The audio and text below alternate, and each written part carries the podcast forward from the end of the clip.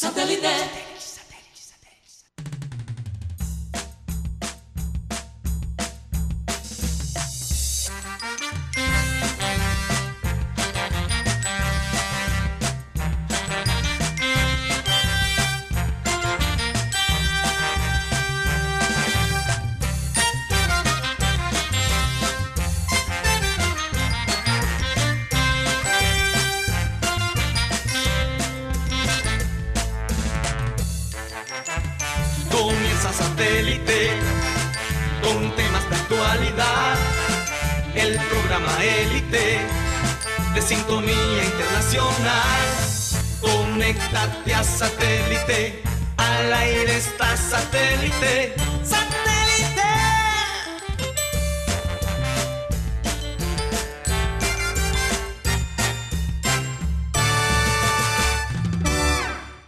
Señoras y señores, bienvenidos a programa Satélite, hoy 24 de junio del 2020.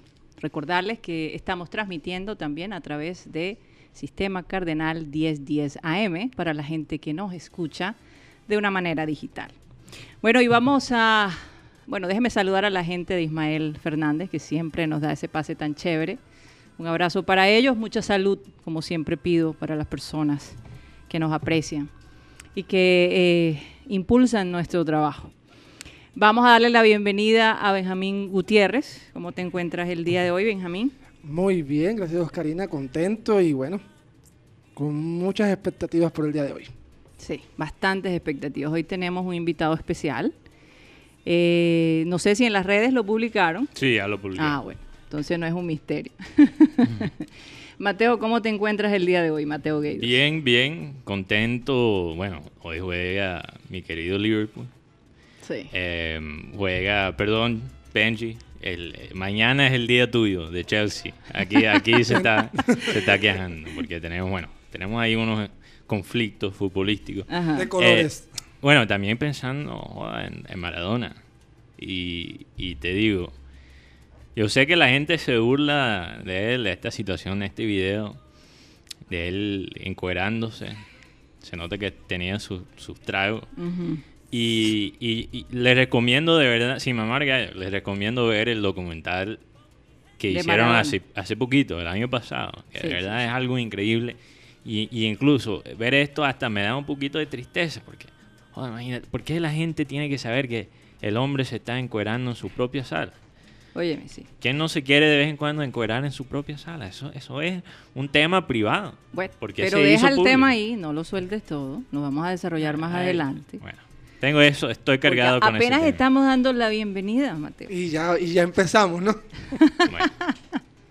bueno, vamos a saludar a Yeyito. Eh, vamos a dar a Yeyito para después, que sea el último. Hola, tía. Ah, bueno, ahí está. Primo Mateo, querido Wikipedia. Feliz miércoles para todos. Tía Cari, quiero darle la bienvenida a todos nuestros oyentes satelitistas que nos sintonizan desde los distintos medios de transmisión. Sean bienvenidos todos una vez más a nuestro programa satélite. Adelante, tía Cari, continúa. Tan lindo, Yeyito, tan dulce. es el toque dulce, toque dulce del programa.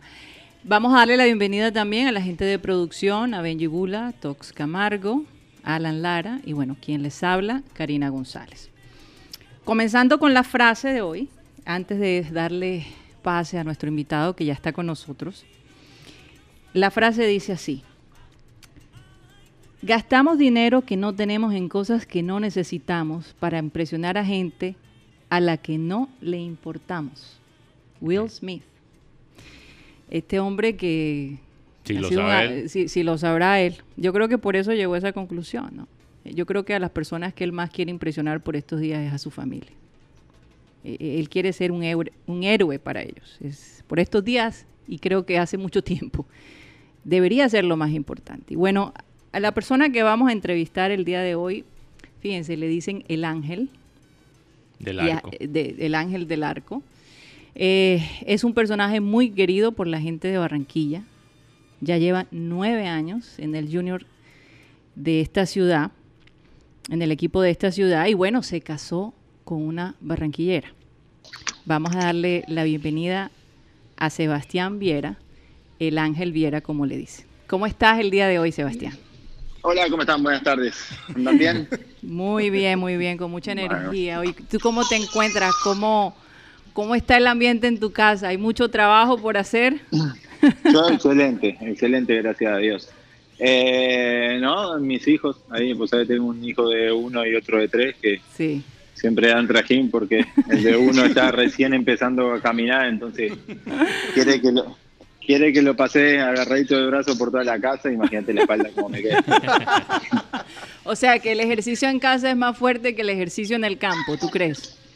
Sí, sí, sí, total. Además es eh, eh, todo el día continuo, ¿no? De las 6 de la mañana a las 9 de la noche. Así Sí. que... Sí, eso no para. Por lo no menos un partido 90 minutos, pero ser padre es, es 24 horas al día. Sí, ya nos olvidamos de la siesta, nos olvidamos de todo. De todo, eso es verdad. Eh. Bueno, Sebastián, ¿por qué te dicen el ángel? No, porque me puso un, un relator eh, de televisión que es uruguayo en un partido con la selección uruguaya en, en La Paz, en Bolivia. Entonces, bueno, eh, De ahí salió el ángel. de, de- de ahí salió, sí.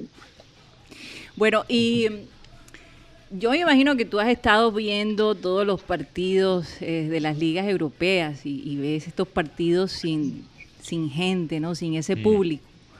Si se diera a dar la oportunidad de que el fútbol colombiano abra sus puertas, por lo menos a los jugadores en agosto, ¿cómo te sentirías tú jugar sin nadie en el estadio? ¿Has pensado eso? Eh, sí, pero bueno, es, eh, es adaptarse a la situación, como nos hemos adaptado a esta nueva vida. Sí, es adaptarnos a lo que va a ser el fútbol. Nosotros felices, al menos de mi parte feliz, de, de volver a empezar a jugar. Y si no es con público, bueno, nosotros siempre jugamos para la gente, pero. Dado el caso, tenemos que meternos en la cabeza y, y ser conscientes también de que va a haber millones de personas que están atrás de un televisor viendo ese partido sin gente. Entonces, sí. no es que no se esté viendo por ningún lado, es que van a haber muchos barranquilleros viendo viéndonos a nosotros, muchos muchos de la costa y, y junioristas. Y ahora que dices muchos barranquilleros, tú eh, has tratado de animar a la gente de Barranquilla a que, a que se, a que tome disciplina un poco, ¿no? En esto que, que estamos viviendo. Tu mensaje fue muy positivo porque tú, di- tú decías, no nos critiquen tanto, no critiquen tanto eh, al Atlántico, más bien ayúdennos, ¿verdad? He notado que tú has querido de alguna manera incidir. Yo quiero aprovechar que estás con nosotros para que tú le digas a, la gente que nos escuchas tu manera de pensar, ¿no? Mi manera de pensar es que obviamente se, tiene que reactivar la, economía, se tiene que, eh, tenemos que, que- que trabajar también. Pero los que tienen que trabajar, los que tenemos que trabajar, hacerlo con los elementos de bioseguridad, eh, cuidarnos al máximo. ¿Para qué? Para no dejar de trabajar.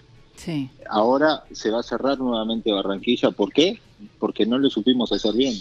Así Se nos, abrieron, se nos abrieron las puertas, es como cuando vos le abrís las puertas de tu casa a alguien y entra y se porta mal, no lo invitas más. Eso tienes que cerrársela de vuelta.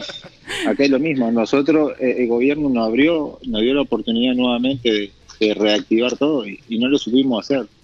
Eh, no, no tuvimos la capacidad de hacerlo. Y después cuando hay un toque de queda o un, no sé, o, o, o algo O la que ley dicen que en la casa, la ley seca, no, no lo cumplimos. Sí. Entonces, después lo- los perjudicados somos todos, por eso es que nos tenemos que cuidar entre todos y que cada uno tiene que ser líder en su, en su lugar, sea en su casa, sea en su cuadra, sea en su barrio, para así ayudarnos entre todos. Porque si cada uno tira para su lado, cada uno critica lo que ve mal y, y- y no trata de, de ser positivo, en este momento tenemos que ser nosotros positivos, hacer cosas en beneficio de los demás que, que nos hagan salir de esta situación o nos hagan crecer.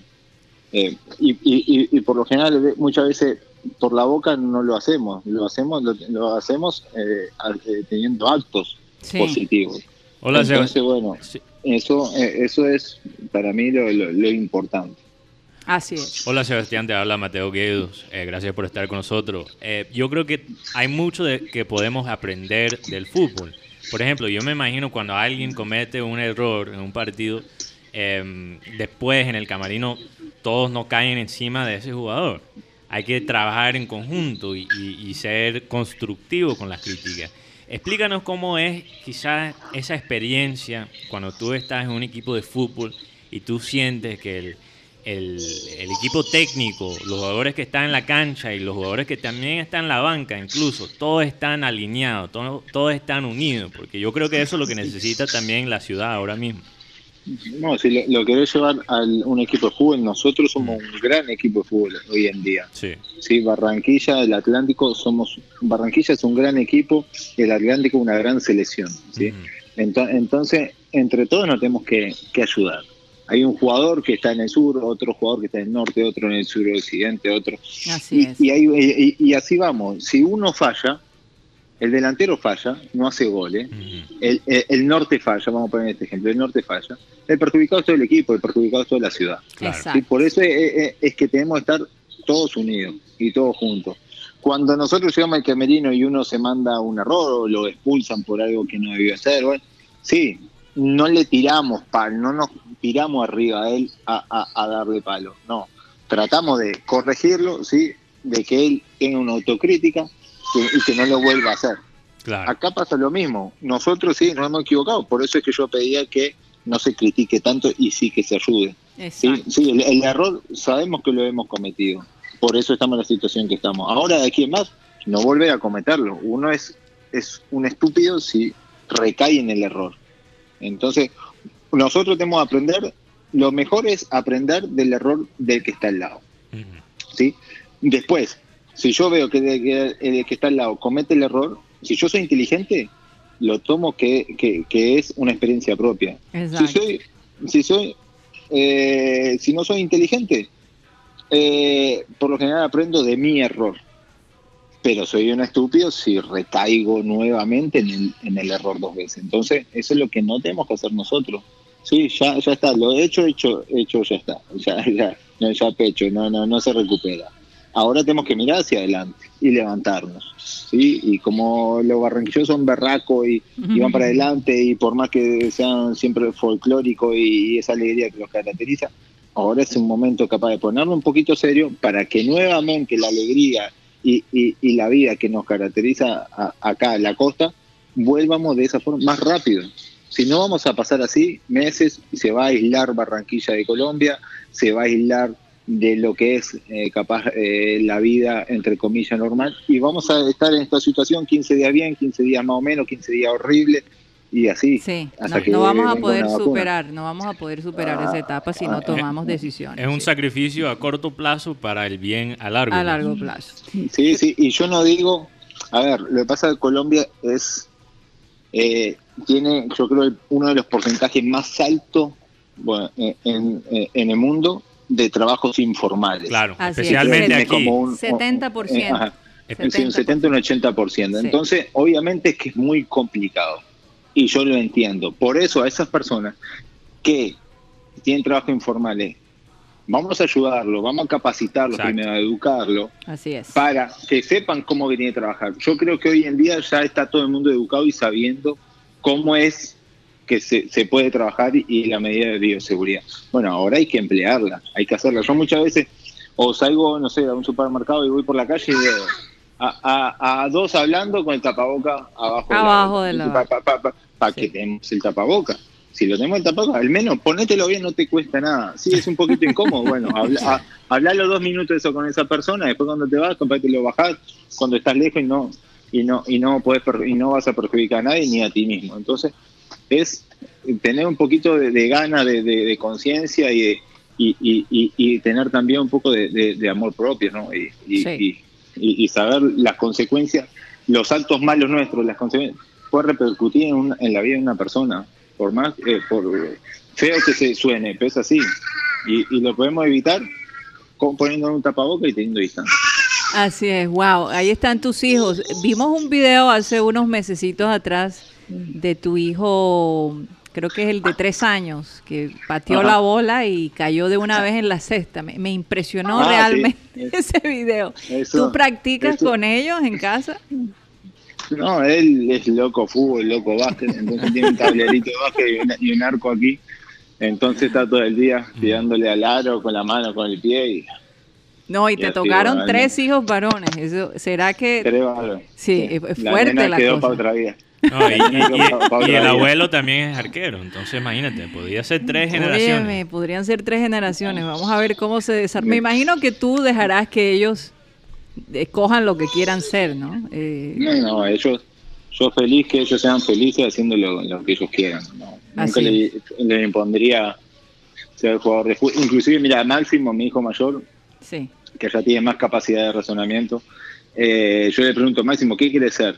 O qué va- qué- qué- a ver, ¿qué vamos a estudiar para, para un futuro? Y me dice, no, papá, yo voy a ser jugador de fútbol. Yo digo, Ay. Máximo, vos no, digo, Máximo, vos no vas a ser jugador de fútbol. Primero vas a estudiar, después que tengas una carrera universitaria, ahí vas a poder jugar de fútbol.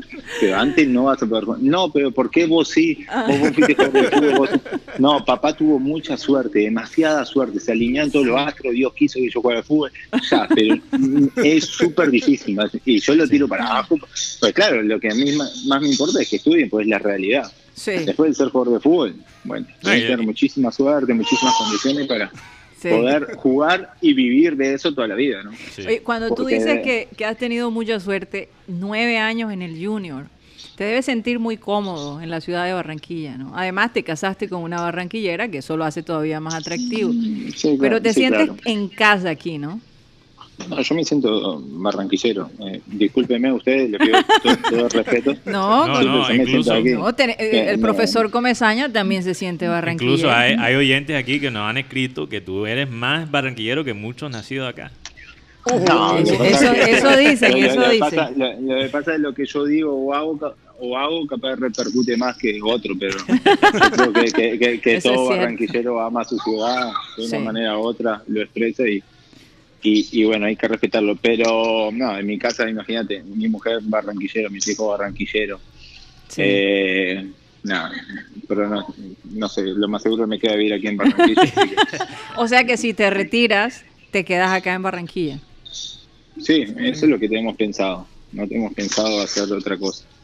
Bueno, Por eso es que también me sí. importa tanto el progreso de la ciudad, porque es Claro. el progreso para mi familia, para mis hijos, Es el futuro para ellos. Entonces, bueno, lógicamente que, que es mi hogar, como el- es el hogar de todos ustedes, y, y me importa lo que pasa acá. Así es. Bueno, Mateo eh, Gueidos, que estaba hablando contigo, él nació en los Estados Unidos y se siente más barranquillero que cualquiera de nosotros. Que gringo, que gringo incluso. Es entonces. gringo, él es gringo. Parece que tenemos, hablando de los Estados Unidos, tenemos a Iván Garrido también con nosotros. También va a estar pero- con nosotros, pero Benjamín ¿me escuchan por Gutiérrez. Sí, sí, sí. Iván, gracias. Sebastián Viera. Una, una pregunta. Eh, una espérate un momentico, para- Iván, para Iván, Viera, Iván, para Iván, Iván, Sebastián Iván. Viera Galaín. Espera, Iván, que Guti iba a preguntar Sí, algo. da- dame un segundo, Iván. Sí. Sebastián Viera, una, este, buenas tardes, habla Benjamín Gutiérrez. La pregunta es, más que una pregunta es como ese momento Junior 0, Millonarios 3 en el 2011, ¿lo recuerdas? En Sí, ese claro. momento contaba Giovanni Hernández que ellos, ustedes pensaron que iban a llegar a un ambiente hostil en Barranquilla y encontraron una Barranquilla diferente diciendo sí se puede, sí se puede, en el Metropolitano ganamos. ¿Cómo se llama? Es como la situación aquí ahora mismo. Estamos perdiendo 3 a 0 con el COVID, pero todavía decimos sí se puede. Cuéntanos una anécdota de ese Eh, eh, momento. El barranquillero tiene- siempre vive de la esperanza y está acostumbrado a, a- a salir adelante en los momentos críticos, en los momentos que eh, nadie piensa que, va- eh, va, que va a salir adelante. Sí. Así pasa en así pasa en el fútbol también. Ah, como cuando dicen que a Junior hay que matarlo. Eh, pues si lo dejas con un poquito de vida, si lo dejamos con un poquito de vida, te pasa por arriba. Lo mismo es acá. Nosotros como que, que esperamos al límite, ¿no? Como para salir de la situación, parece. Me parece que hasta que no vemos que estamos con la soga del cuello, no, no, no reaccionamos. Es increíble ver cómo eh, verdaderamente conoces eh, nuestra Sí, tierra, no, yo creo que no hay duda. eh, quizás aquí hay una preferencia al espectáculo, por eso. Será. Entonces, bueno, por eso esperamos al último Bueno, momento. vamos a darle pase a Iván Garrido, que está aquí con nosotros desde la ciudad de Miami. Adelante, Iván. Un saludo para Mario Sebastián Viera. Eh, eh, veo que na- naciste en Uruguay, ¿no? En Florida, Uruguay. En Florida, sí. No Florida. No, Florida. Florida, Uruguay. Lo- lo- un poquito más chica, tiene 50.000 habitantes. Una, una pregunta, ¿qué, qué, qué te, qué te emociona de, de Barranquilla que, que tú hayas vivido en Uruguay, en tu, en tu país natal? O sea, ¿qué, qué, qué cosas te emocionan de Barranquilla que, que te recuerdan a tu país natal? Eh, no, a ver, a ver, somos muy diferentes, ¿sí? la cultura es muy diferente, más con el barranquillero. Mm. Pero eh, en, en mi casa siempre pregonó el, el amor por la familia y el tener un hogar. Y yo he andado por varios lados jugando al fútbol y donde encontré eh, una familia, hacer una familia y tener un hogar es acá en Barranquilla. Entonces, Mm. eh, obviamente que eso es lo que eh, me hace acordar a, a- a- a mi niñez en, en Uruguay. Fíjate que Abel González decía que el corazón del hombre está donde está su familia. Mm. Y realmente tu corazón ya está atado a la ciudad, porque con esposa e hijos es, es imposible que, te lo- que, que- que logres desatarte aunque quisieras, ¿no? No, sí, además que me, me han dado, me han regalado un lugar aquí en la, en la sociedad mismo Sí. que yo lo valoro muchísimo, trato de cuidarlo mucho también y de ese de ese lado trato sumar, trato de ser positivo también y, y trato de, de aportar mi granito de arena. ¿Tienes familia todavía en, en Uruguay? Me imagino que sí. Mira, tengo mi papá en Perú, mi hijo mayor en Chile y mi madre y mi hermano en Uruguay, así que imagínate, Wow. estamos Por todos por toda parte, por toda parte. Fuerte, fuerte. O sea que las navidades, ¿cómo haces? La Navidad la pasamos una acá, eh, a ver, pasamos una de las fiestas acá en Colombia, de que me casé, ¿no? Una fiesta acá en Colombia y otra fiesta allá en Uruguay. Por lo general la Navidad es que nos juntamos todos, Sí, claro. Toda la familia. Se Bueno, turnan. parece. Sí, claro, es, es lo que nos toca Sí. hacer cuando tenemos No, familia y- por y- todos lados. Y, y- y mi hermano también, la esposa es de Puerto Rico, entonces eh, también va a pasar fin de año a Puerto Rico. Una mezcla interesante. Oye, pero se nota un hermano con una de Puerto Rico, una sí. puertorriqueña. Ah. Y, y usted que se casó con una barranquillera, parece que hay algo Ah. con, con el Caribe. Con las costeñas. Sí, sí. y, y eso que no nos gusta bailar, ¿eh? Oye, eh, quería preguntarte, ¿para tu esposa es difícil, por ejemplo, cuando hay críticas sobre tu juego? ¿Cómo ella maneja eso? Y bueno, y obviamente la Ah, popul- sí, sí. popularidad que tú tienes en la ciudad. Yo creo que ya no le paraba. Amor, ¿a vos te preocupa cuando habla mal de mí, una crítica un partido o algo? No, no, No. ni bola. No, no, no, no. Si, si, si, si hace, si hace unos cuantos, cuando empezó esto lo de la cuarentena, Sí. eh, no sé, yo ahí he hecho algo de, de Nacional, entonces obviamente todos los países matando. Ah, total, claro, me acuerdo. Eh, ent- y, con- con- y- y nunca me dijo nada de ella. ¿sí? Como a los 20 días me dice, eh, Sebastián, ¿por qué ahí me han tagueado ahí? Como, no sé, que te están diciendo algo ya de, de Nacional. Y ahí fue que le conté, pero después de 20 días, imagínate. Oye, Pero- muy inteligente tu esposa. Pero, pero los fanáticos de Nacional entraron a su perfil. ¿Llegaron a ese punto? ¿O cómo se ah, enteraron? sí, sí, Wow. sí. Yo feliz, yo feliz estaba. ¿Sabes qué? Que en otros días estén hablando de mí más que más que un jugador de ellos. Yo feliz de la vida. Así no pasa es. nada, eso, eso me entretiene. Eso es verdad. Adelante. Este, Sebastián, el- en Medellín has tenido momentos difíciles y momentos fáciles, pero cuéntanos la anécdota de la burrita. Ah, sí, estaba en.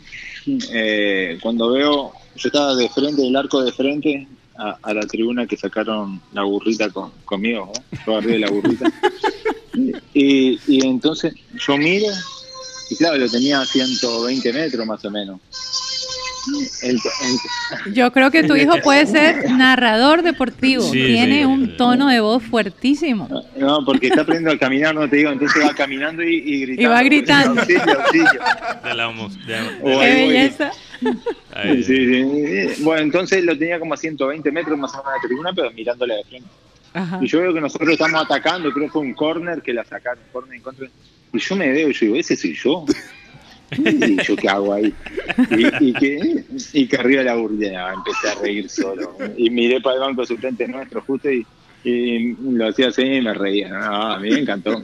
Y yo le dije, para, para mí fue todo un placer que estuvieran pintando mi cara toda una semana y no la, y no algún ídolo de ellos o algo. Gastaron tela en mí, pintura en sí. mí, eh, de todo en mí. Pensaron en cómo quererme joder, y al contrario, me alegraron la vida. Y, a partir de- y- y- y lo mejor de todo, que a partir de ese partido nunca más perdimos contra Messi. Imagínate, salió redondo. O sea que te trajo buena suerte y ellos no lo sabían. Sí, yo estoy esperando que salga la, la segunda edición de la burrita. Oye, pero cuando tú, cuando tú eras niño en Uruguay, creciendo, teniendo ese sueño de ser eh, futbolista profesional, eh, eh, ¿te imaginabas ser un ídolo de un club como lo eres ahora mismo con el Junior? ¿Te imaginabas eso? Bueno, eh, cuando, cuando vos me preguntabas a mí a los, a los 13, 14 años, Mm. a los 13, 14 años, ¿qué quería hacer? Yo, yo te decía, ser jugador profesional, jugar en la primera de, de Nacional de Montevideo, que era mi club, Sí. y después que me venda en Europa. Y bueno, gracias a Dios lo cumplí. Cuando, cuando yo empecé a jugar en Nacional de Montevideo, que debuté, ahí, eh, bueno, era ídolo también, a ver, eh, me- la gente me, me quería mucho, Sí. me quería muchísimo.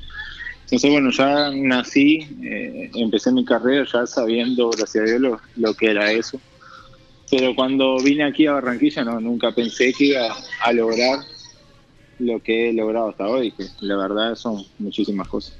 Sí, sí, no, y la gente de verdad que te respeta mucho. Yo puedo verlo, ¿no? La gente te, te Sí. aprecia, te quiere mucho. Y, Y es y que- eso es lo más importante. Sí. Por, por- por más que, que sea el jugador con más partidos, jugado en la historia, o, el, el jugador con más campeonato ganado, o, o el arquero con más goles, o, eh, eh, eso pasa a un segundo plano. Para mí no tendría valor eso si como persona no me respetaran ni, ni me quisieran. Eh, yo eh, priorizo lo, lo- lo que es eh, la parte personal antes que, que lo futbolístico. Obviamente después nosotros trabajamos y trato de esforzarme todos los días por tener logros futbolísticos, que es lo que a la gente le gusta, Sí, pero, pero eso son dos horas nada más. El entrenamiento son dos horas, tres horas, el partido son eh, 90 minutos, pero después, el resto de- de- del día es la parte personal. Y cada uno, cada uno es una marca. Cada uno vende la marca como quiere, si le da credibilidad, si no, si, si, la, si le da valor, si, si no le da valor. Así Yo, es. sinceramente, trato de valorarla mucho. Así es. Ah, ah, Mateo. Otra pregunta, hablando de la parte más futbolística, ¿cuáles eran los arqueros que tú estudiabas, eh, que, que tratabas de imitar y copiar? Eh, siempre me fijaba en todo, porque hasta de un niño puedes aprender cosas. Y nosotros estamos todos los días aprendiendo cosas porque va cambiando el balón, va cambiando la forma de jugar, eh, va cambiando el fútbol. eh, y bueno, eh, trato de, de mirar todas, todos los arqueros. Me gustan mucho, los arqueros son proactivos, ¿sí? me, me gusta sacar muchísimas cosas de, de ellos y, y trato después de, de, expresarlo o de, o de ver más en la cancha. Mm. Mateo, me, a- antes de que te hiciéramos la entrevista, él, él decía, bueno, ¿de quién sería la idea de cobrar los tiros? Son los tiros de esquina que No, tiros libres. Tiros libres. Me ¿De robaste, quién me fue? robaste, me Te robaste, robé- me Bueno, robaste entonces, la hazle tú pregunta. la pregunta, Mateo. Yo, Hazle yo- tú la yo pregunta. quería, yo quería saber si fue idea Porque, ¿verdad? tuya, si fue del profe, o sea, ¿de, de dónde No, viene? profe, no. No, no, no, Profe, no. fue tu No, idea. Fue tuya. No, mía, yo un día me puse, me empecé a entrenar, iba 45 minutos Ah. antes del entrenamiento a la cancha y empecé a entrenar solo, solo, solo, ponía la barrera y pegaba, ponía la barrera y pegaba. Estuve así tres meses hasta que pateé el tiro libre contra Millonario, lo hice y ahí es más. eh, lo, lo- lo tengo como un entrenamiento que realmente le, le presto atención en la semana. Oye, pero ¿no te preocupa a veces que cuando está- vas a tomar un tiro libre, no te preocupa sentir el arco ahí vacío atrás y quizás que te van a meter No, un gol? en el con- ¿No te preocupa eso? No, porque voy con la confianza de, de que yo voy a meter el gol y que va a terminar ahí la Ah, jugada. ok. Eh, eh, a ver, y, y tampoco puedo vivir con miedo. Si viviera con miedo, no, no haría nada. Uno tiene sí que mostrar responsabilidad, por eso lo entreno. Sería irresponsable si yo voy a cobrar sin haberlo entrenado la semana. Sí, pero, pero no puedo ir con miedo, si no, no haría nada dentro de la cancha. Si, si, si, si me pongo a pensar la- la- las consecuencias que puede tener una acción mala mía, eh, no, no, no haría nada. Y el arquero siempre tiene que estar al borde de, del error ¿sí? Porque un mal movimiento, o la pelota que se te mueve o que te picó mal, estás al borde del error siempre. Pero uno no tiene que pensar en eso. Tiene que pensar que las cosas le van a salir bien porque para eso lo entrenó. Así es. Bueno, y ¿qué le- ya para terminar, Sebastián, ¿qué le recomiendas a, a- a aquellos jóvenes que, que quieren ser como tú, arquero? que luchen, que luchen y que sueñen, pero los sueños van de la mano de mucho sacrificio, de mucho trabajo, de mucha dedicación. Soñar, soñamos todos, Eso pero para verdad. conseguirlo, para conseguirlo hay que trabajar y hay que sacrificarse. Sin, sin eso, no vas, sí, puedes soñar, vas a soñar toda la vida, pero va a ser solamente un sueño. Los sueños tienen que ser de la mano de, de, de de- metas. Sí, ¿sí? Yo, yo nunca me voy a poner un sueño que sé que no no no lo voy a alcanzar. Suponete, yo, a mí, para mí un sueño es, es atajar en la luna. Pues, yo sé que nunca voy a ir a la luna. no, no, yo me voy a poner sueños que yo sé que con mi trabajo, dedicación, está al alcance de, de conseguir esa meta. Entonces, bueno, yo Oye, le, y le a- digo eso. pe- pe- Y a los padres que están con sus hijos en casa y que se sienten que están perdiendo la cabeza, ¿qué les recomiendas? nada, que tengan paciencia. que. No hay nada que ¿Qué va a hacer. hacer? No hay nada que hacer. Lo más lindo son los hijos. Así es. Hacemos, algunos quieren tener hijos y no pueden y hacen 10.000 cosas como para tener hijos Así y, es. Y no pueden, no pueden, no pueden tener esa bendición y nosotros que sí la tenemos, tenemos que disfrutarla. Siempre tenemos que tener mucha paciencia, pero bueno, es parte de la vida. Como la han tenido con nosotros nuestros padres, nosotros la tenemos que tener. Exacto, de acuerdo. Bueno, parece que Benjamín tiene otra pregunta. No sé si Iván, ¿tienes alguna pregunta antes de que nos despidamos de Sebastián? Sebastián. Sí, tú- una ah, ok. ok. No, dale, tú. Yo, Bueno, eh, no es una, pre- es una pregunta como tú, ¿alguna vez, Sebastián, tú has tenido como que te has querido convertir en un mediocampo o en un jugador, un delantero en vez de arquero porque eh, ves que hay una jugada que tú crees que se puede hacer? Estilo Eh, Viendo desde el punto de vista de arquero, pues.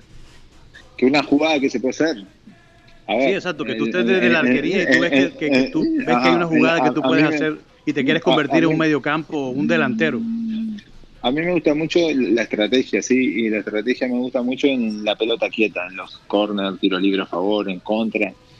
Y muchas veces me gustaría estar del otro lado, sí, tratando de hacer esas jugadas porque hay veces que hay muchas cosas para hacer, pero fuera de eso no, me estoy muy bien ahí en el arco. mi zona, en mi zona de confort. ahí Así es, así es. La pregunta es el momento más duro que has tenido en Junior. Y lo otro Cuando... es. ok, y- Sí. Y la otra es. Este es un poco más pringamosera. Es el tema de el mejor defensa con que has jugado en Junior.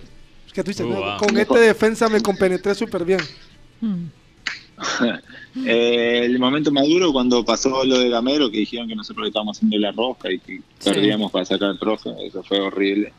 Pues, eh, lo que vamos, eh, tocaron la parte personal y más que a mí me ponían como cabeza de todo. Entonces, bueno, ahí- ahí- sí, increíble. Entonces, Bueno, no te subestimaron, no te subestimaron. mucho. A mí me dolió mucho porque ya hacía Claro. muchos años estaba acá y Sí. bueno, que no creyera en, en mí.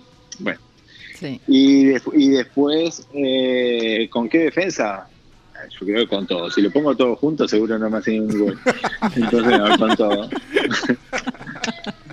No, Bueno. todo, todo ha sido muy bueno y han podido y han hecho lo, lo mejor que han podido. así que- Diplomático. una respuesta. No hay duda, un buen líder, un buen líder, no, esa es la No, respuesta. es que, es que, es que no, todos tienen diferentes características. No, no, Eso no es hay verdad. un- no hay uno que sea en todo un 100%, un 100 en todo. Entonces, bueno, traigo por la tangente. Una, una pregunta más, una pregunta. Ajá, U- ok. última- la última capitán, buen pregunta. capitán. ¿Cuál es tu frase favorita de- del costeñol? No joda. Bueno, ahí tiene. Ahí tiene. Ahí está. Esa ahí es está. la frase, Esa es la frase. No. la expresión. Es que, es que se, se siente chévere Se cuando se, puede, y, dice. y se puede usar para todo. Para todo, lo mismo que vaina. Sí. Vaina. Vaina se sí. sirve, ajá. Ajá. Ajá. Porque ajá. Increíble, Sebastián. Sebastián, en, Uru- en Uruguay se toma mate, ¿no? Sí, claro. Claro. Lo mismo que acá café. Eh, O sea, que, ¿cómo- ¿Cómo combinas entonces el mate y la butifarra o no lo combinas todavía? No, no, no, butifarra no. Una vez comí una butifarra, tenía una uña, entonces no. ¡Oh, por Dios!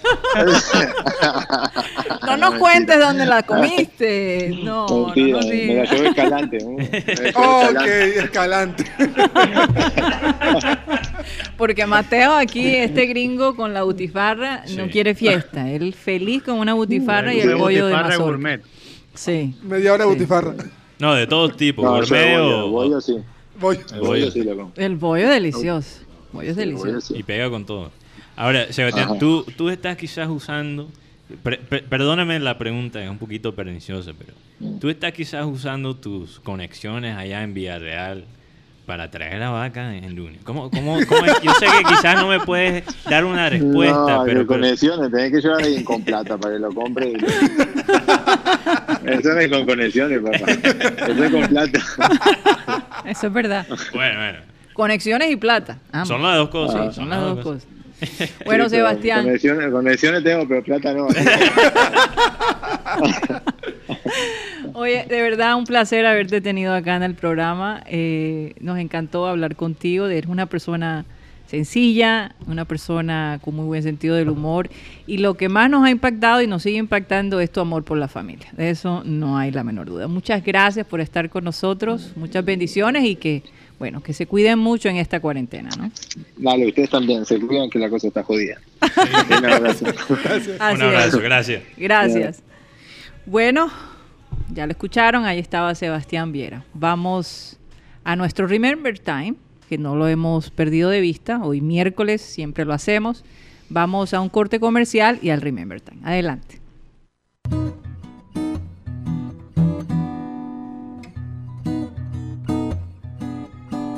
contar algunas historias, hombre, en el deporte nos han ocurrido cosas, no solamente desde el punto de vista de mirar el espectáculo, sino la misma interrelación con mis compañeros. Cuando yo empecé con Marenco en el computador, porque Marenco era, Marenco me ayudó a hacer creíble lo que yo decía en esa época, porque él era testigo de sección. Y entonces cuando comenzaron las transmisiones en este emisor Atlántico, con Marcos Pérez y Ventura Díaz, yo me colé. Un día yo estaba dando unas estadísticas y dice don Marcos Pérez, ¿y quién es él? Bueno, total, don Marcos Claro no. que el don Marco le dijo eso a varias personas hoy. ¿Y él le dijo? Eso, ¿y Eh, en, alguna, en alguna oportunidad entró Andy Pérez desde, desde acá y dijo, atención estadio, siga estudios, favor subirle el volumen al micrófono del comercial. Ya lo escuchó don Gilberto Estor, súbale el volumen a su micrófono. Oiga, ¿y quién habló allá en estudios? Ese, él se llama Andy Pérez. ¿Y quién es él? Así me preguntó cuando él me oyó la voz. ¿Y quién es él? No, él es Abel González, pero ¿de dónde salió? Y a Gilberto Estor. Porque él, el material realmente en béisbol no me conocía. Y a Gilberto En la Estor. emisora me pasaron una carta, mi nombre Abel. También me colé, soy bravo. Yo Ah, también me colé, Yo soy me- bravo. que dice Marenco que él se coló. Y me pasaron una carta, hombre, retírate de ahí que a Marcos Pérez no le gusta la vaina y tal. Bueno, yo me quedé. Eh, eh, cuando venía Ventura a narrar el béisbol, yo aparecía y tal, y tenía más beligerancia. Como a los 20 días de aquel, aquella pregunta de don Marcos, ¿y quién es él? Decía Marcos, ¿y dónde está Abel? Fíjate tú, porque ya empezó a oír las estadísticas de mi computadora y le empezaron a gustar. Y no me lo van a creer ustedes. ¿ah? Cuando yo llegaba a Cartagena, la gente me decía, ese es el del computador. ¿ve?".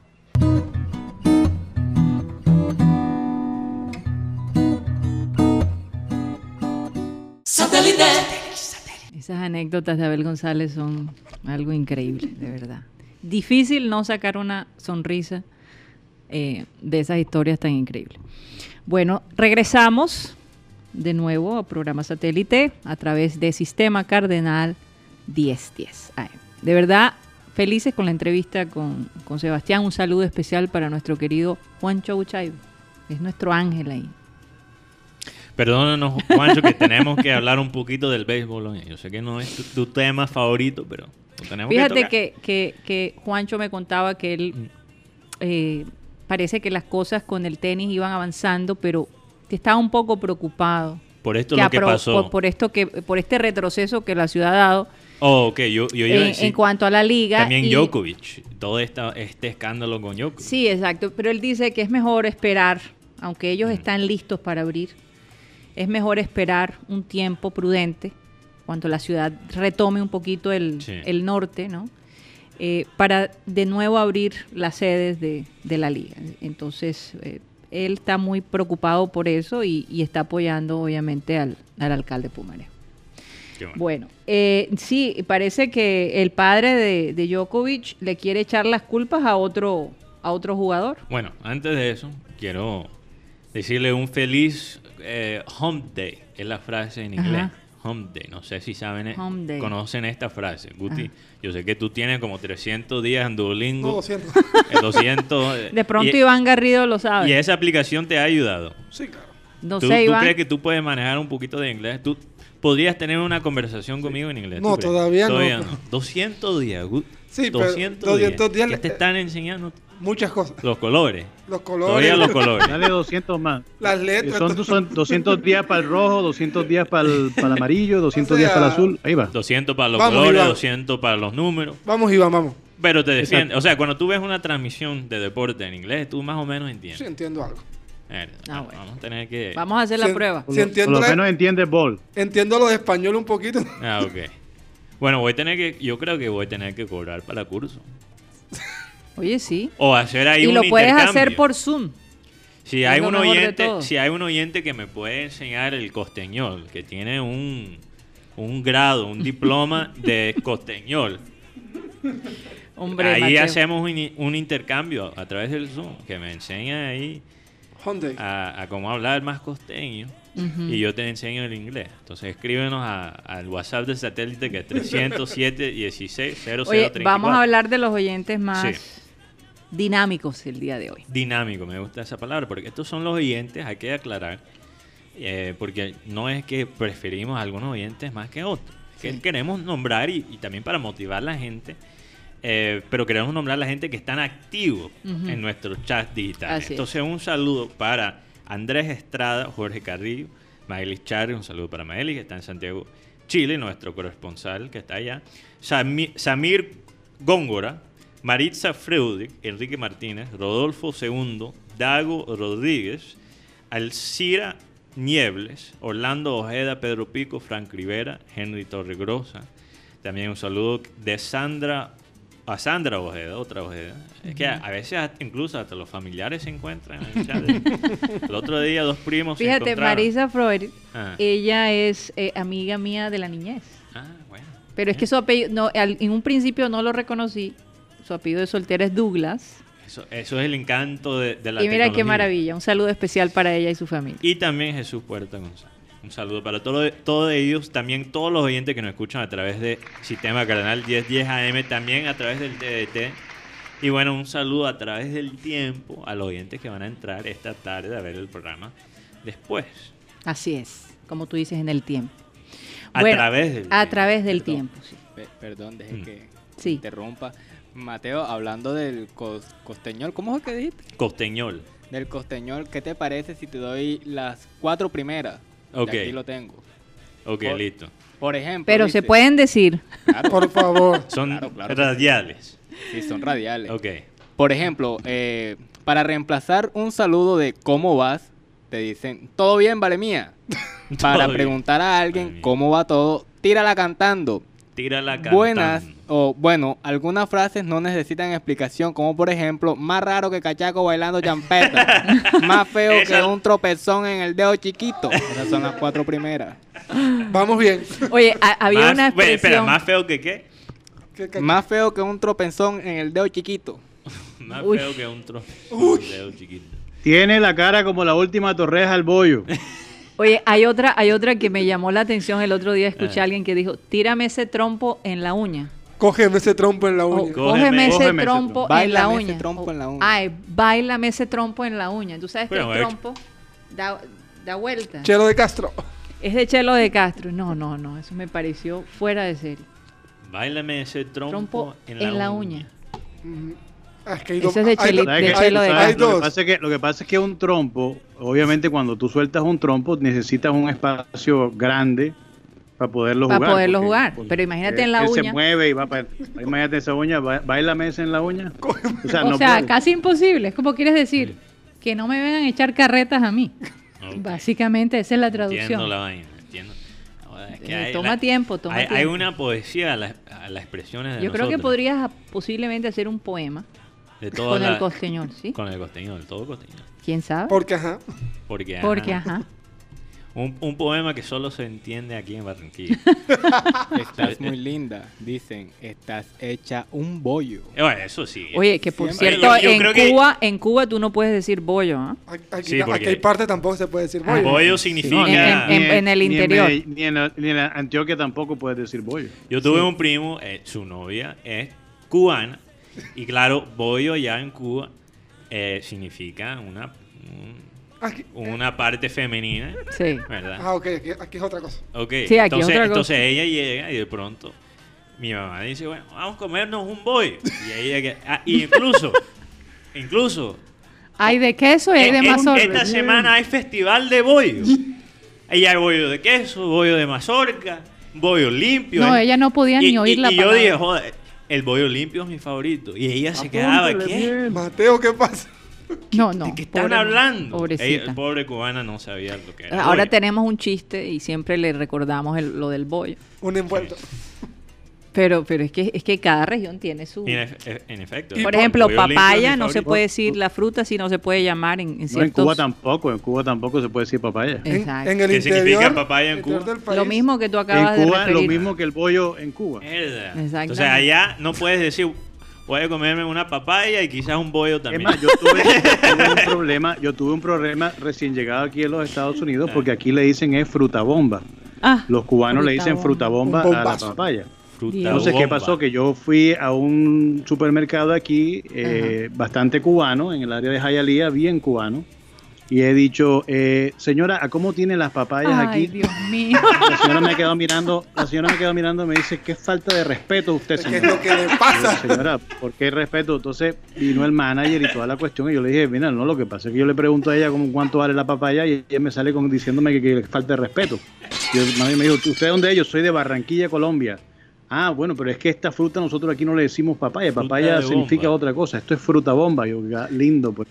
No. Ahora fruta bomba, te- bien te has podido llevar un- una buena cachetada de la señora. No, imagínate Una llegar. buena cachetada de la señora, imagínate que le pregunto yo cómo tiene la papaya, o sea, estamos mal. Por Dios. Un fruto ¿Cómo bombazo. tienen la papaya? Joder, Oye. Imagínate un costeño llegando a Cuba preguntando. Ahora, eso, eso pasa lo mismo con, con, nosotros decimos a los buses normales buses y a los más pequeños busetas. Ah, sí. Ahora, en, Brasil no puedes decir buseta. No, para nada. ¿Qué significa buceta en Brasil? Lo mismo que. Lo mismo. Lo mismo Todo. que papaya y que bollo.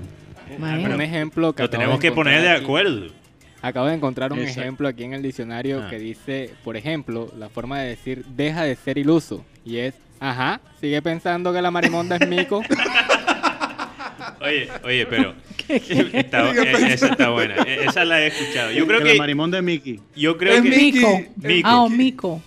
no Mickey, Mico o Mickey. No, no, es Mickey. acá Está, pensando Mico. que la marimonda es Mickey. Yo escuché, pues, No, siempre he mico. escuchado Mickey. Bueno. Pero dejen hablar a Tox. Funciona de las dos maneras.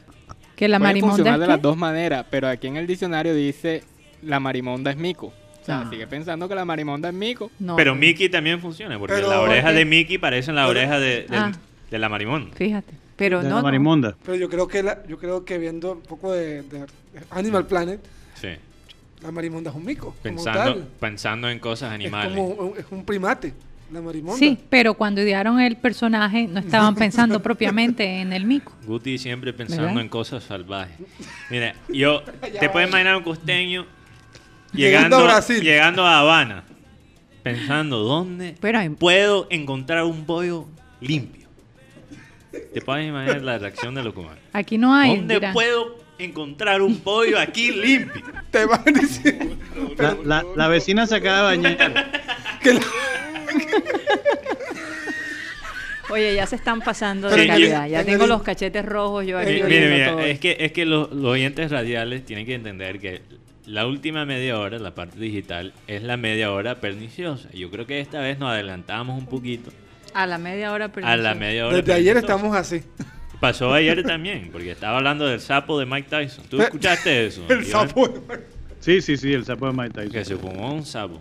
Bueno, no se fumó el, el Bueno, el sapo. veneno de un el sapo. veneno del sapo, por Dios. Pero aquí tampoco No puedes demos decir, ideas. aquí puedes decir bollo afuera del- de, la, de Barranquilla o de la costa, porque también es la parte que el hombre bota cuando va al baño. También Ah, se sí, dice. también. Entonces le- se le que dice los seres envuelto. humanos, que los seres humanos. Hombres y O mujeres. sea, llamado Animales vulgarmente todo. el chicharro. El chicharro. Yo, yo voy a tirarle la última ya para que. Ok, ok. Ojo. Para cerrar Cuando ese quieren capítulo. decir con calma, te dicen, ajá, cógela con su avena y su pitillo, loco. Eso, esa Esa la- sí enseñado. No, no, yo, yo conozco algunas de esas. Yo creo que voy a tener que tomar el segundo nivel. Ya, esto- no Yo creo que ya pasaste el básico. El básico. Ya, Sí. ya pasé el elemental. Tengo que- Incluso los oyentes dicen, Mateo, ya tú eres un quillero. Algunos sí, algunos. Maestro. Lucho Torres. Bueno, Mateo, con la aprobación de, de la butifarra en tu paladar, ya haces parte entonces de ese gremio.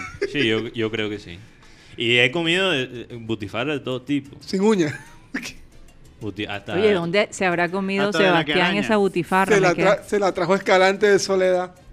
Eh, Dios mío. Pero es que dicen que, el perdón, pero es que la butifarra Eh, Soledad es la aparentemente mejor. es la mejor. Ahora, la yo mejor, una vez... es la original. Es, Es la, la original, original. encima de todo. Una, una uña. Ahora, no- trauma. uh, yo comí una butifarra aquí en Barranquilla eh, por carnavales que estaba buenísimo también. No tan buena como la de Soledad, pero Te estaba cerca, estaba cerca. ¿Verdad? Tox estaba conmigo. Sí, señor. Yo creo que lo más cerca a lo de Soledad que he comido en Barranquilla. De- Y con seguridad que eran de allá. Lo más probable que sí. Para aprovechar el mercado de... de Es que carne. no hay algo más. in- Yo te digo una cosa, Mm. cuando yo veo que están eh, fritando, eh, ese olor al frito y a la cosa y a la carne ahí que te están.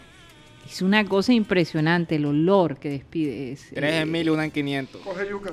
Óyeme, de verdad que te entra un hambre, pero entonces, por otro lado, te da susto, ¿verdad?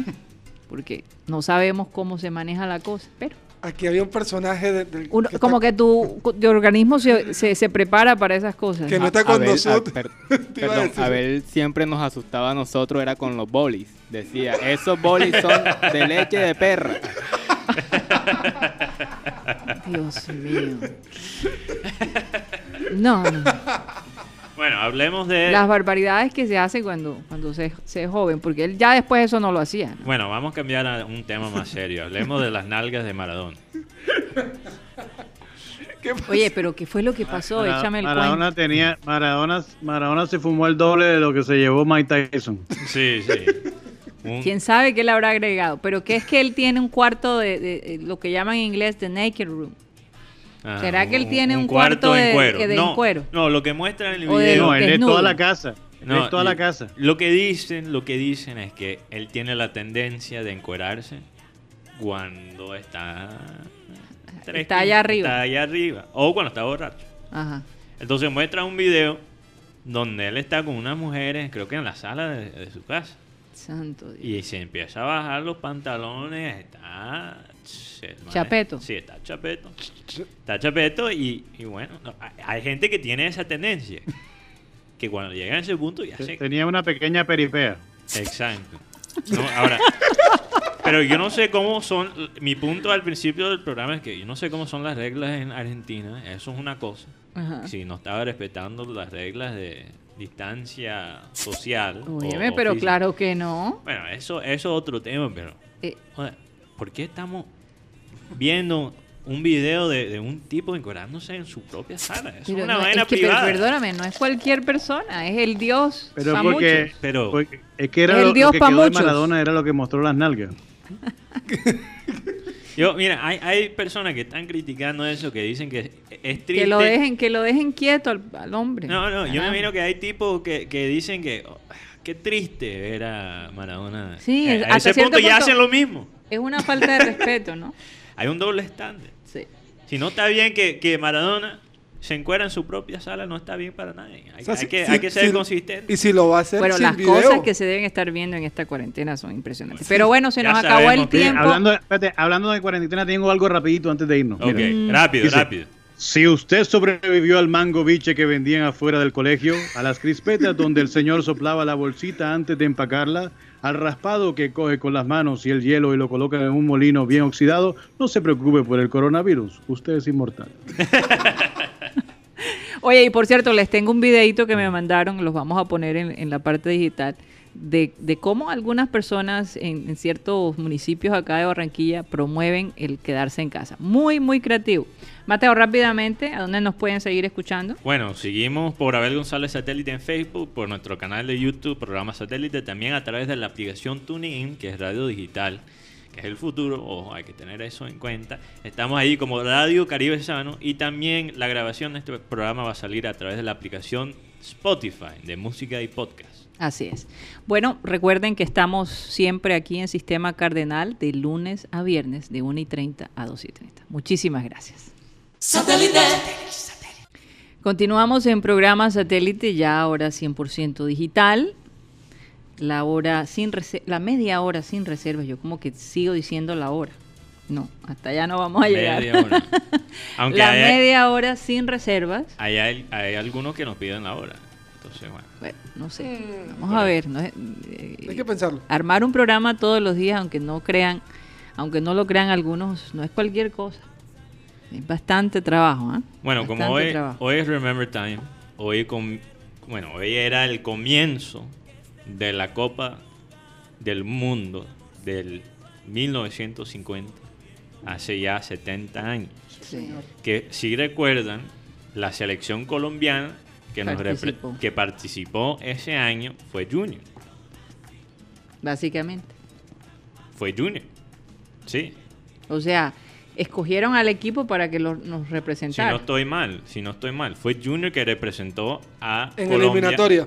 En eliminatoria. Sí, porque el mundial no, no fue Colombia. Ah, ok. En Pero el- ellos ayudaron a Colombia a clasificar para el torneo, el- la Copa Mundial, ¿o no? No, no, no clasificó Colombia.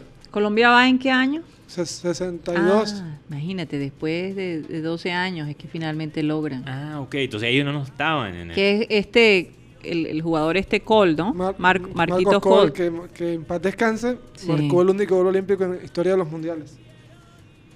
Así es. Oye, y Entonces por- ellos no jugaron en ese, En este en ese mundial no. del Ah, 50. ok. Y recordemos que era por invitación. por invitación. Pero en ese entonces la selección sí era el Junior. Sí, claro. Imagínate. ¿Sabes? Yo me imagino que a mucha gente se le fue la luz. ¿Cuándo? Ahorita. Porque justo cuando entramos Justo a cuando terminamos nosotros el sistema cardenal, se, se puso oscuro el estudio. Afortunadamente nosotros tenemos fuentes que almacenan energía mientras se cambia la planta, porque también tenemos planta acá en el estudio. Pero imagino que mucha gente también perdió la luz, ¿no? Electricaribe, pues haciendo de las suyas antes de que... Oye, cuidado, Antes porque de si irse. no nos van a cortar de nuevo. Cuidado con lo que dicen. Yo sé que ellos están Yo no les tengo miedo, yo, yo estoy esperando es que ya se vayan. Bueno, a veces la cura es, es peor que La enfermedad. la Mm. enfermedad. Entonces, Vamos a- hay que, hay que, hay Pero que la empresa cuidado. que viene parece que tiene uno.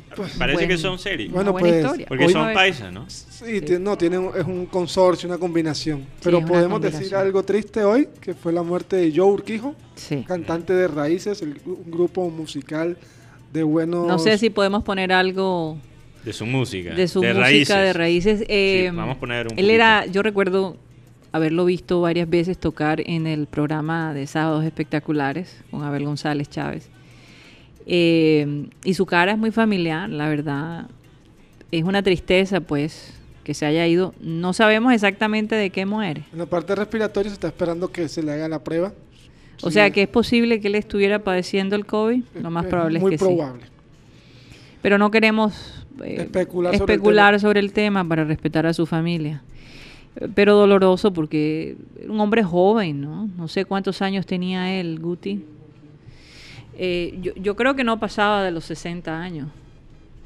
Estaba llegando a los 60 tal vez. Aquí leo al- aquí. El, sí, el heraldo da- el coronavirus apaga la voz de Joe Urquijo. así Sí, que se- parece que ya, ya lo confirmaron. ¿Cuántos años tenía él? Sí, 60 y algo. Bueno, mientras él confirma, ahí lo estamos escuchando. Yo recuerdo, lo recuerdo a él muchísimo. Eh, tal vez estuvo en algún momento en el programa de Abel González también. No sé si. Vamos a ver si podemos encontrar quizás una entrevista. o- Sí, eh, me hay que mirar, que sí. porque yo me imagino que sí. El grupo Raíces. Ahora, él nunca formó parte del grupo Nietzsche en ningún momento. Tengo entendido que no. Que él hizo- él- siempre fue él- Raíces y después estuvo como solista, ¿no? Sí, él hizo parte, bueno, sí hizo parte del nicho. Perdón, aquí sí confirman Nietzsche. Mm. ¿Te das Grupo cuenta? Raíces son de la cueva, pero conocido como tal, Raíces. Claro que sí, pero entonces yo me acuerdo bien, porque cuando, cuando él estaba con Nietzsche, yo creo que él se presentó en sábados espectaculares. No como Raíces, sino como Nietzsche. Bueno, hablando de la salsa. Pero bueno, en paz descanse y, y bueno, un, eh, El que, que, que fue el su primer- familia... Interpretó por primera vez Rebelión, la de Sí. Joel. No, Eso es. sí, Este hombre sí, participó en orquestas según su carrera como este está el grupo Nietzsche, el grupo Raíces, Así Son es. de la Cueva, Alma Latina, La Bandita, Robert y su banda, Charanga Almendra, entre otras. Imagínate, imagínate, no, toda la trayectoria. Así que se perdió un grande de la salsa, la verdad. Bueno, eh, nuestro más sentido pésame para la Sí, familia. de familia. verdad que no imagino lo que puedan estar viviendo y no poderle hacer un funeral a un personaje tan querido eh, aquí en la ciudad de Barranquilla. Bueno, lo, lo positivo es que una persona como él vive, sigue viviendo a través de su música. Y especialmente una música tan, eh, tan sentido como, como la salsa. Sí. Pero hablando de la salsa, lo que va a ser... 70 años. Tú- 70 años, tú- fíjate, se man, mantenía muy bien. ah. Relativamente joven. Sí. Eh, en Cali, Delirio, Delirio, sí. Delirio, este año va a ser digital, el 28 de junio. Y van a tratar, yo creo que básicamente batir un récord Guinness. El- los récords Guinness son este libro que compila todos diferentes tipos de récords y Sí. en, de- en deporte, en todas cosas. En todo tipo, sí. Entonces yo creo que la cantidad de gente bailando la misma canción durante una hora. Wow. Eso es lo que van a hacer. Para reemplazar, obviamente como delirio no se puede hacer en persona, Sí, van a buscar una manera digital de reemplazar esto. sí. Y ahora también sabemos, hace un mes Barranquilla también anunció que va a ser digital este año. Entonces yo me pregunto, ¿cuál es, cuál es el futuro de estos eventos? Porque si tú piensas, ok, el costo de hacer algo digital, claro, es muchísimo menos de hacer todo un evento y pagar por toda esa logística. Pero si tú piensas, yo- Pero también un poquito complicado. es complicado, es complicado. Solo algunos lo pueden hacer. Sí. Pero lo que digo es que el costo, si estamos hablando solamente de dinero, el costo es, es menor. Sí, claro, Y, claro que y- sí. y si tú piensas, todo lo que te ahorras entre entre etiquetes, eh, eh, alojamiento, rentada de carros, bueno, tantas cosas, ¿no? y los Bueno, patrocinios, ahí- ahí ca- cambiamos, aquí cambiaríamos los costos, ya no serían costos operacionales físicos, sino costos operacionales producción. digitales. Exacto. digitales y, y, por ejemplo, de marketing digital, Exacto. que hay un costo ahí, claro que hay un costo ahí. Entonces serían, sí, hay costos nuevos, pero todavía esos costos todavía son menos que los costos de hacer un evento físico. Así es. Y yo creo que en el futuro, todavía no estamos a, a ese punto, especialmente aquí en Colombia. Pero yo me imagino que en el futuro los patrocinios seri- podrían ser iguales para un evento digital que un evento en persona. Sí. Yo creo que podemos ver eso en algún futuro. Sí, Y si y si la indisciplina sigue, todo lo No, que vamos a ver eventos- nosotros van a ser virtuales por un rato. Por un buen rato. Pero lo Sí. que yo digo es que después que salimos de esto y cuando llegamos, como hemos dicho ya por muchos meses, lo Mm. que va a ser la nueva normalidad, Sí. aunque la normalidad como concepto es una mentira, pero eso es otro tema. El, há- el hábito. Sí, El hábito, la costumbre. la costumbre. Cuando creamos unos nuevos costumbres, ¿será que los eventos ahora podrían ser quizás un híbrido entre Presencial digital, y digital. Porque también, si tú, si tú miras, hay maneras de también cobrar para entrar a un evento Digital. digital. digital, claro que sí. Porque eso es lo que... Eso, realmente la ventaja que tiene un evento físico es puedes cobrar para la boleta. Pero ya una, ya una Por eso pregunta. le llama pay, pay per view. Pay Sí, per view, en el tema costo debe ser un solo valor.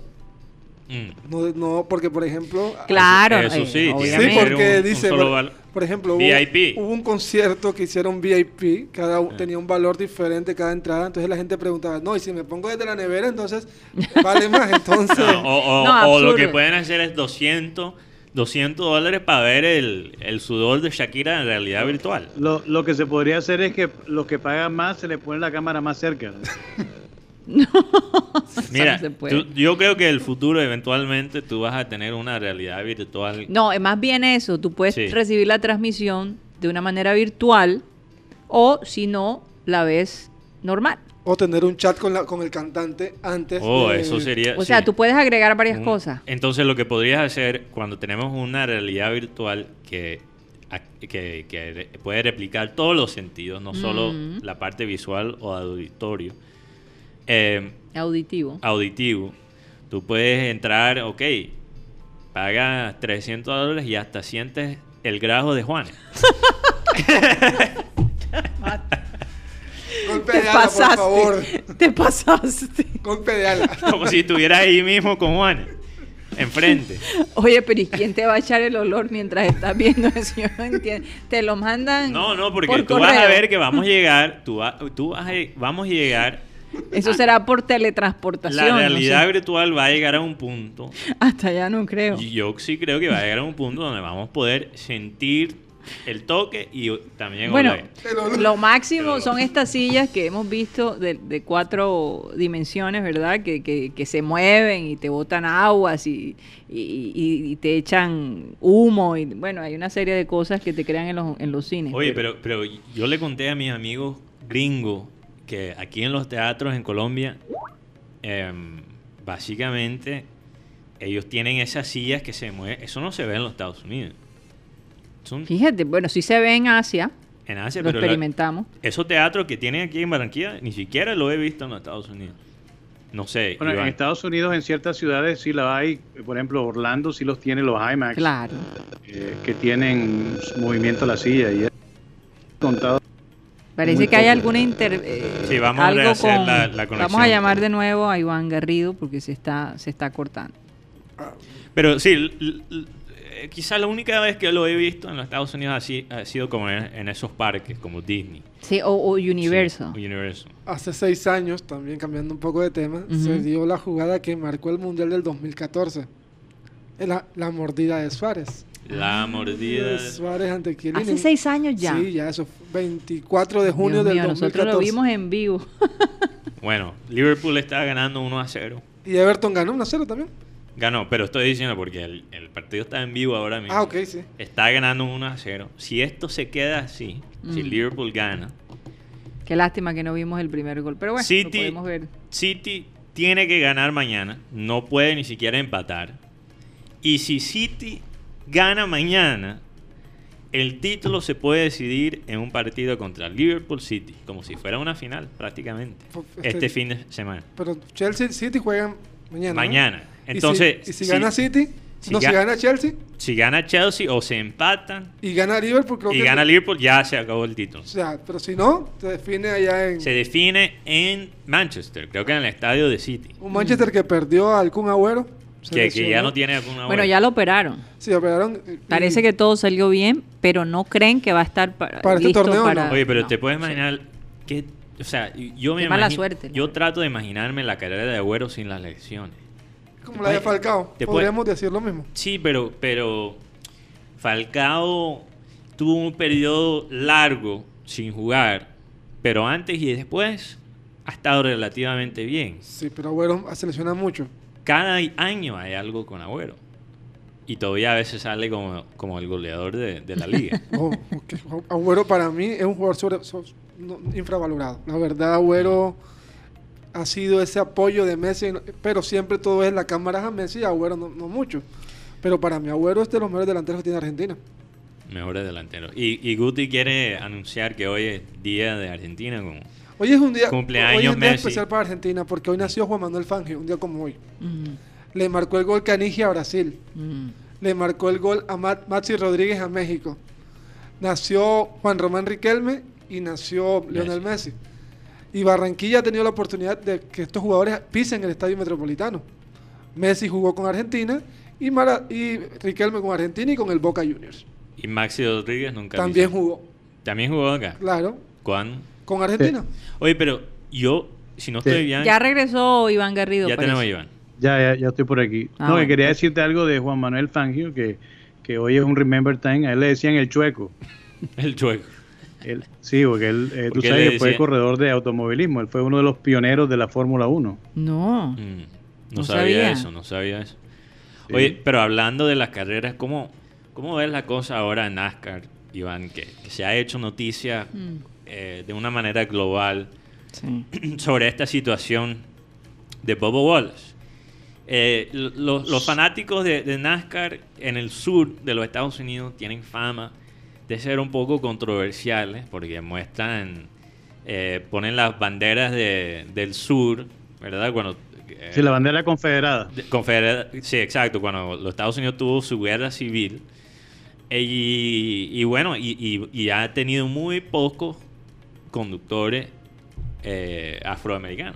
Sí. Entonces, lo que se dice es que supuestamente este Bobo Wallace, que él es, él es creo que, sí, él es afroamericano.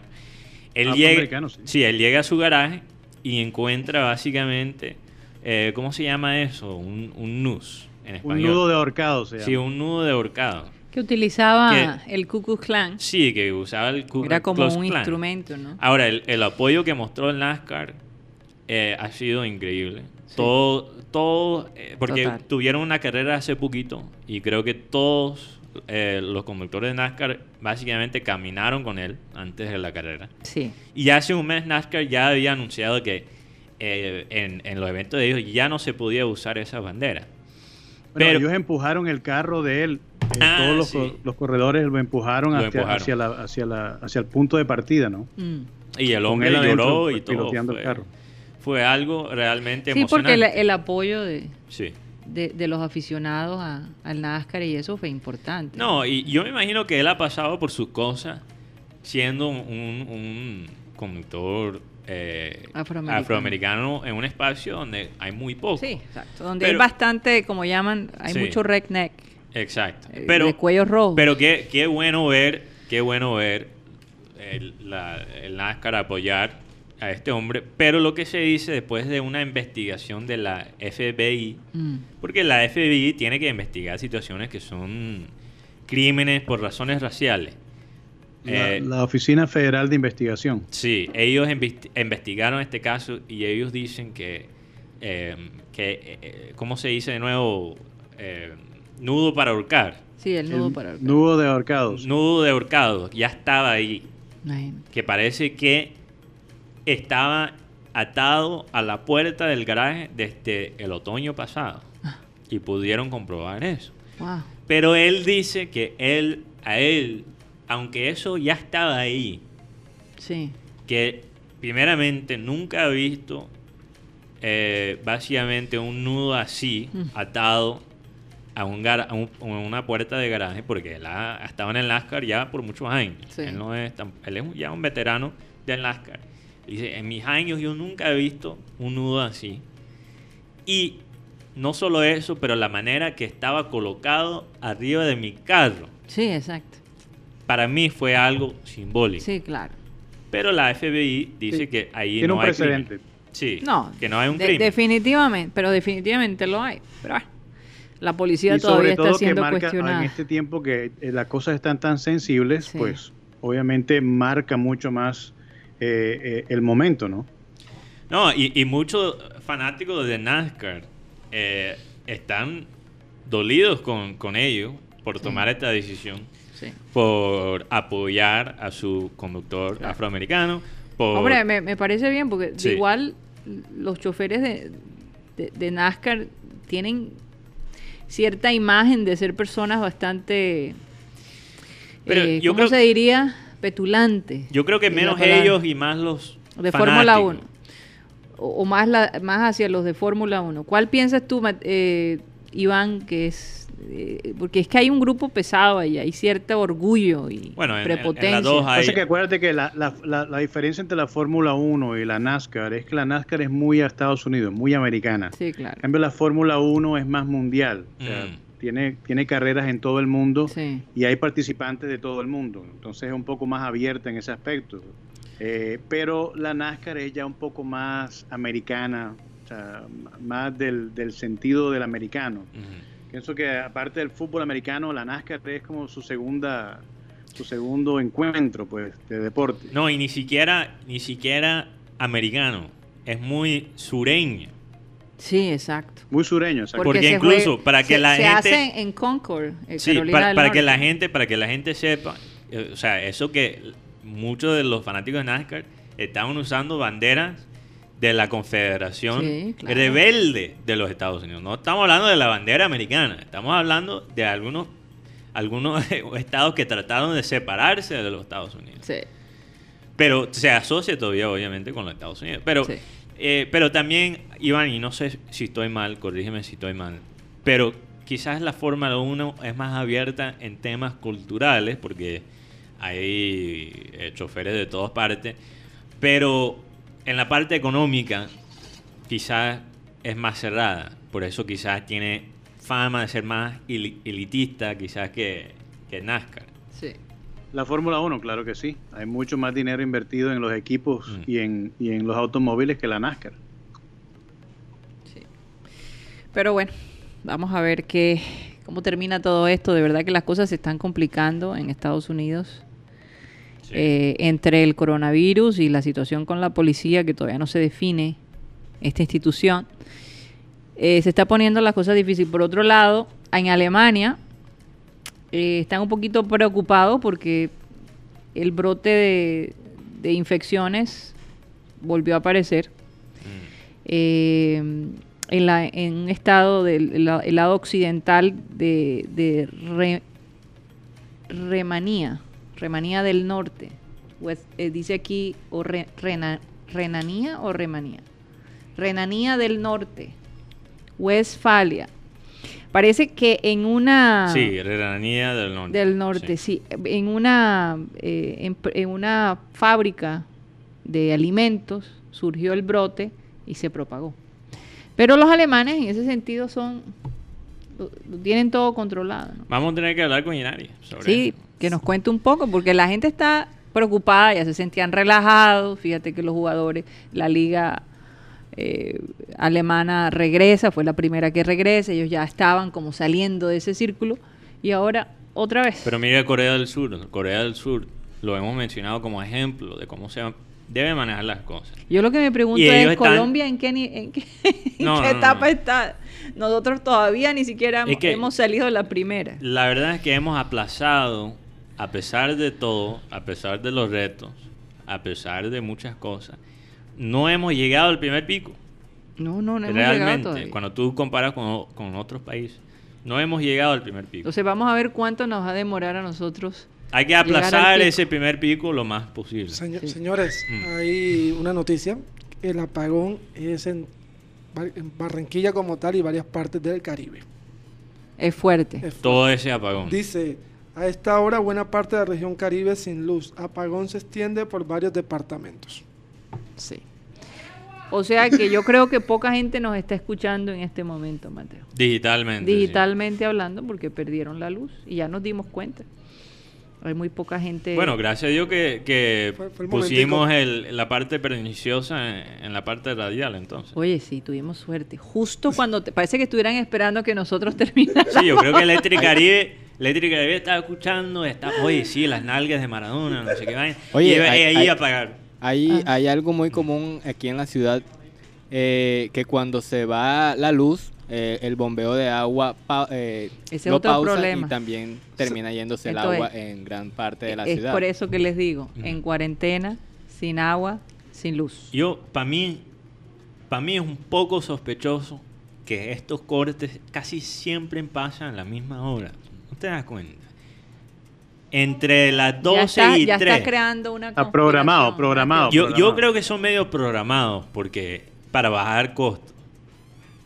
Bueno, y es que la gente está usando más la luz que, Ah, que, ah. que- que antes, ¿no? Eso sí. y ya sí. de por sí, nosotros usamos bastante. Estaban usando, pero yo creo que ellos, "Ey, nosotros nos están sacando de aquí. Vamos a minimizar los costos lo más posible antes que nos saquen. Y cobrarle a la gente más alto. Todavía más alto. Todavía más alto. No, y que eh, te estamos cobrando más porque estamos ayudando a los tratos más bajos. No, no, eso es pura carreta, en mi opinión. Pura carreta. Qué belleza, qué belleza. Oigan, Ni eso. hoy Porque, porque piensa, si ellos te están saca si ellos están sacando plata de los, de los tratos más ricos para ayudar a los tratos más pobres con la luz, sí. pero la luz se va cada semana, ¿qué tanto es esa ayuda? Claro, porque se- como, como se la quitan, se va de ahí, se va de un O lado y sea, se va para el otro. Eh, sí. Y no, y de igual en el estrato 1 y 2 el costo es, mu- es mucho más bajo. Hay, Sí. hay gente que ni siquiera paga luz. Imagínate esa vaina. Es como al revés. Imagínate, imagínate el estrato 8. Imagínate. Bueno, que yo creo que nada más llega al estrato 6, Iván. no- no el 8 creo que todavía no llega. No, hay estrato 7. En Barranquilla ya hay estrato 7, perdóname. Ahí estrato 7. Eh, más hacia, Claro. la, hacia el mar. No, no, hay estrato 7, averíguate para que veas. Si no estoy mal, hay estrato 7. Bueno, Pero hay ocho. Trato 7 Creo con que- su patuca en el, en el contador. No, 8, 8, 8 ya sí es exageración Sí, mía, pero estrato exageración. 7 sí hay, sí es. ah, bueno. Voy a investigar porque yo nada más he escuchado hasta estrato 6. Es más, creo que nosotros éramos estrato 7 cuando estábamos en Barranquilla. Ah, bueno, entonces ustedes eran los que a- más le cobraban. Porque entre mayores el número, más te cobra. Bueno, eh, yo creo que vamos a despedir el programa en este momento. Eh, No. Sí, porque hay mucha gente que, que de pronto no nos está viendo, pero de igual, después cuando la luz regrese, gracias a Dios, nosotros tenemos esa habilidad de que nuestro programa queda grabado. Entonces vamos a dejarlo allí. Vamos a... Iván, gracias por estar con nosotros. Siempre nos encanta cuando apareces. A mí siempre me encanta. Lo que pasa es que estos días explico un poquito a los oyentes. He estado un poco con los. Eh, acuérdense que yo trabajo por una aerolínea Sí. y la aerolínea ha estado subiendo sus, sus vuelos, Óyeme, tú sabes, sí. pa- eh, parcialmente. Ya hemos subido un 50% de la operación. Entonces eh, hemos tenido un poco más de trabajo. Así que, pero. ajá, Oye, y como por yo veo las cosas. Vi que American Airlines multó o básicamente no dejó entrar a un pasajero por no llevar su tapaboca. American Airlines su en ese sentido es.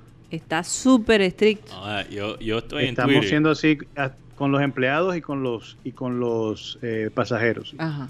Perdón, Iván, yo estoy en Twitter mirando los tweets de Electric Caribe. Yo escribí ahí, Electric Caribe.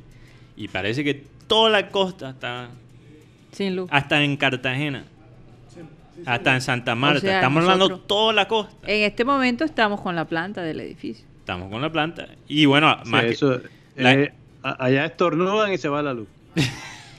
Con razón, Contreras estaba aquí con el wifi de nosotros. Ah, se pegó.